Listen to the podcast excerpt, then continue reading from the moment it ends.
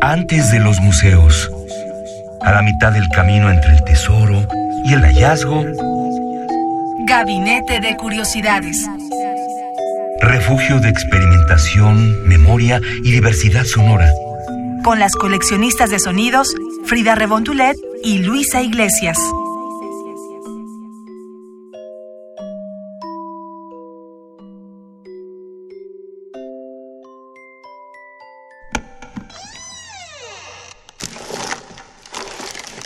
Archivo.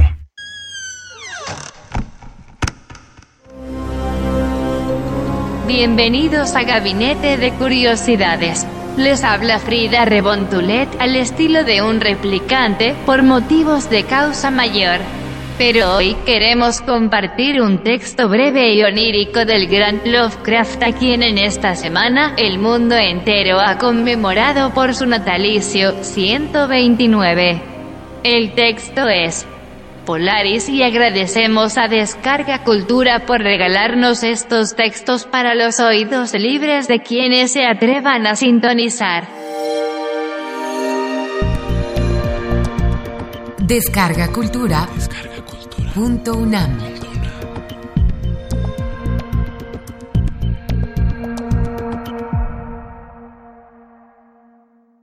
Polaris.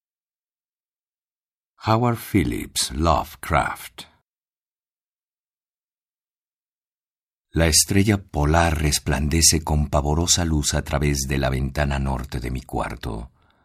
Hay luces siempre, durante las largas e infernales horas de oscuridad. Cada año, en el otoño, cuando los vientos del norte se quejan y maldicen, y en el pantano los árboles de rojizas hojas murmuran entre ellos, en las breves horas de la madrugada, bajo la astada luna menguante, me sentaba en la cornisa de la ventana y observaba esa estrella. Titubeante bajaba Casiopea de las alturas como si las horas la vistieran, mientras Charles Vine, moviéndose con dificultad en la húmeda bruma del pantano, se sumerge entre los vacilantes árboles que inclina el viento de la noche. Justo antes del alba, Arturo cintila toscamente sobre el cementerio de la colina lejana, y coma Berenice luce siniestra en el misterioso este. Pero la estrella polar continúa brillando espantosa en el mismo sitio de la negra bóveda, como un vigilante ojo insensato que se esfuerza por transmitir algún mensaje extraño del que nada recuerda, excepto que alguna vez tuvo un mensaje que comunicar. A veces, cuando está nublado el cielo, puedo dormir. Recuerdo con claridad la noche de la gran aurora. Jugaban sobre el pantano impresionantes luces demoníacas. A los rayos de luz sucedieron nubes. Entonces pude dormir. Y fue bajo una astada luna menguante que vi por primera vez la ciudad. Yacía serena y somnolienta sobre una rara plataforma entre extrañas cumbres. Eran de pálido mármol sus paredes y sus torres, también sus columnas, cúpulas y enlosados. Había en sus calles de mármol pilares de mármol cuyos capiteles estaban tallados con la imagen de graves hombres desafiantes. El aire era tibio y tranquilo, y en lo alto, escasos diez grados del cenit, refulgía esa vigilante estrella polar. Largo tiempo contemplé la ciudad, mas no llegó el día. Cuando la roja Aldebarán, que parpadeaba débilmente en el cielo sin detenerse nunca, se había desplazado una cuarta parte de su camino alrededor del horizonte, hubo de nuevo oscuridad y silencio. Al despertar, ya no era el que había sido. La visión de la ciudad se había grabado en mi memoria y en mi alma se habían levantado otros vagos recuerdos de cuya naturaleza no estaba seguro. Poco después, en las nubladas noches en que pude dormir, vi con frecuencia la ciudad. Algunas veces bajo los ardientes rayos amarillos del sol, que jamás se detenía en su lenta circunvolución alrededor del horizonte y, más maliciosa que nunca, la estrella polar vigilaba en las claras noches. Gradualmente llegué a preguntarme cuál sería mi sitio en esa ciudad, en la rara plataforma de la cavidad entre las cumbres. Satisfecho al principio con mirar la escena como un observador incorpóreo, deseaba ahora aclarar mi relación con ella y que mi mente se comunicara con la de los graves hombres que diariamente conversaban en las plazas. Me dije, esto no es un sueño. ¿Por qué medios puedo demostrar la grandiosa realidad de esa otra vida en la casa de piedra y ladrillo, al sur del siniestro pantano y del cementerio de la colina, donde la estrella polar atisba cada noche tras mi ventana del norte? Una noche, mientras oí el discurso en la amplia plaza de las estatuas, sentí un cambio y noté que al fin tenía forma corpórea. Ya no era ningún extranjero en las calles de Olatoe que yace en la planicie de Saskia, entre las cimas de Noton y Cadifonec. Mi amigo Alos era quien hablaba y su discurso fue uno de los que más gustaron a mi alma. Era el discurso de un patriota y hombre verdadero. Esa noche llegaron noticias de la catarata de Daiko. Avisaban del avance de los inutos, corpulentos demonios de amarillos ojos, aparecidos hacía cinco años, provenientes del desconocido oeste, para asolar los confines de nuestro reino y sitiar muchas de nuestras ciudades. Habiendo conquistado las plazas fortificadas al pie de las montañas, los caminos de la llanura les quedaban abiertos, a menos que cada uno de nuestros conciudadanos resistiera con la fuerza de diez hombres, porque las corpulentas criaturas eran poderosas en las artes de la guerra y desconocían los escrúpulos de honor que refrenaban. En la conquista implacable a nuestros esbeltos hombres de ojos grises de la tierra de Lomar. Alos, mi amigo, era el comandante de todas las fuerzas de la planicie, y en él radicaba la última esperanza de nuestro pueblo.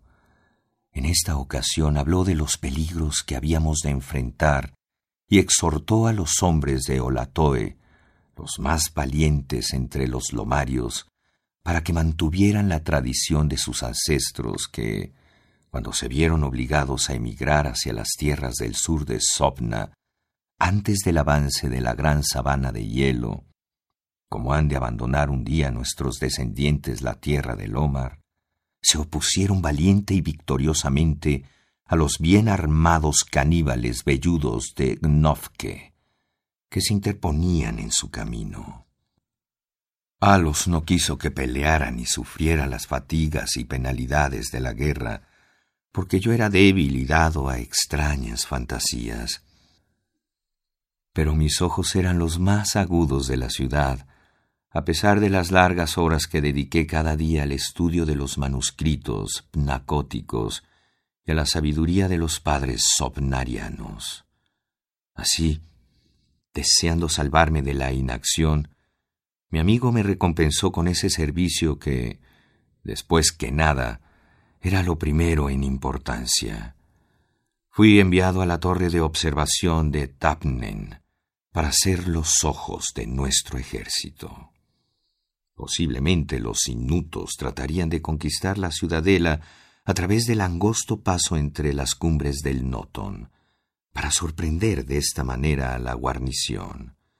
Mi obligación era dar la señal del fuego que alertaría a los soldados de guardia, para salvar la ciudad del inminente desastre. Subí solo a la torre porque todo hombre de cuerpo robusto era necesitado en los pasajes bajos. No había dormido en muchos días. Mi cerebro estaba trastornado y adolorido por la excitación y la fatiga. Aun así, mi propósito era firme, porque amo a mi tierra natal de Lomar y a la ciudad de mármol de Olatoe, que yace entre las cimas de Noton y Gadifonec. Pero mientras permanecía en la más alta cámara de la torre, contemplaba estremecerse la astada luna menguante, roja y siniestra, entre los vapores que flotaban sobre el distante valle de Banov. A través de una abertura del tejado brillaba pálida la estrella polar, agitándose como animada, gesticulando como una tentación y un demonio. Me pareció que su espíritu murmuraba malignos consejos, conduciéndome hacia una somnolencia traidora con una dañosa, rítmica promesa que se repetía una y otra vez. Soñador, vigilante, hasta las esferas seis y veinte mil años. He girado y vuelvo al punto donde ando ahora. Luego han podido levantarse otras estrellas hasta el eje de los cielos, estrellas que tranquilizan y estrellas que bendicen con un dulcísimo olvido. Sólo cuando mi ciclo termina, puede el pasado turbar tu puerta. En vano luché contra el letargo tratando de unir esas palabras con alguna ciencia celestial aprendida en los manuscritos pnacóticos. Pesada y bamboleante mi cabeza se inclinó hasta mi pecho, y cuando volví a mirar, estaba en un sueño con la estrella polar vigilándome torva a través de una ventana, por encima de los horrendos árboles que se inclinan vacilantes sobre un pantano de sueño. Y sueño todavía. Algunas veces en mi desesperación y vergüenza, grito frenético suplicando a las criaturas de ensueño a mi alrededor que me despierten antes que los inutos se apoderen del paso tras la cumbre de Noton y tomen por sorpresa la ciudadela, pero estas criaturas son demonios que se ríen de mí y me advierten que no estoy soñando. Se burlan de mí mientras sueño. En tanto, los corpulentos adversarios amarillos están, posiblemente, deslizándose callados sobre nosotros. No he cumplido con mi deber y he traicionado a la ciudad de mármol de Olatoe. Le he demostrado mi perfidia a mi amigo y comandante Alos. No obstante, esas sombras de mis sueños se mofan de mí. Dicen que no existe ninguna tierra de Lomar solo en mis imaginaciones nocturnas, y que en esos reinos donde la estrella polar brilla en lo alto y la roja aldebarán se desliza lenta alrededor del horizonte, no ha habido nada excepto hielo y nieve por millares de años, y que nunca ha habido ningún hombre, excepto amarillas criaturas corpulentas, cegadas por el frío, que ellos llaman esquimales.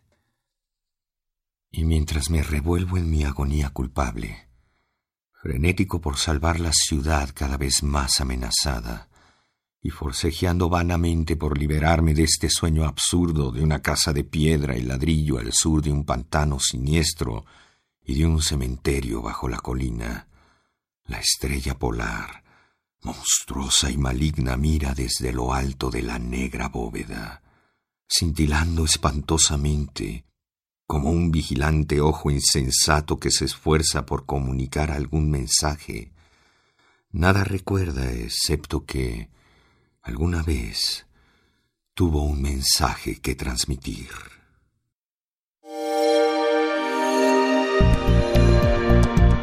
Descarga Cultura. Descarga cultura. Punto UNAM.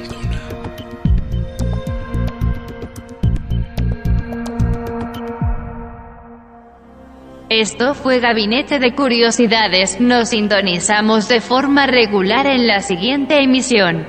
Síganos en Twitter como arroba gabinete C.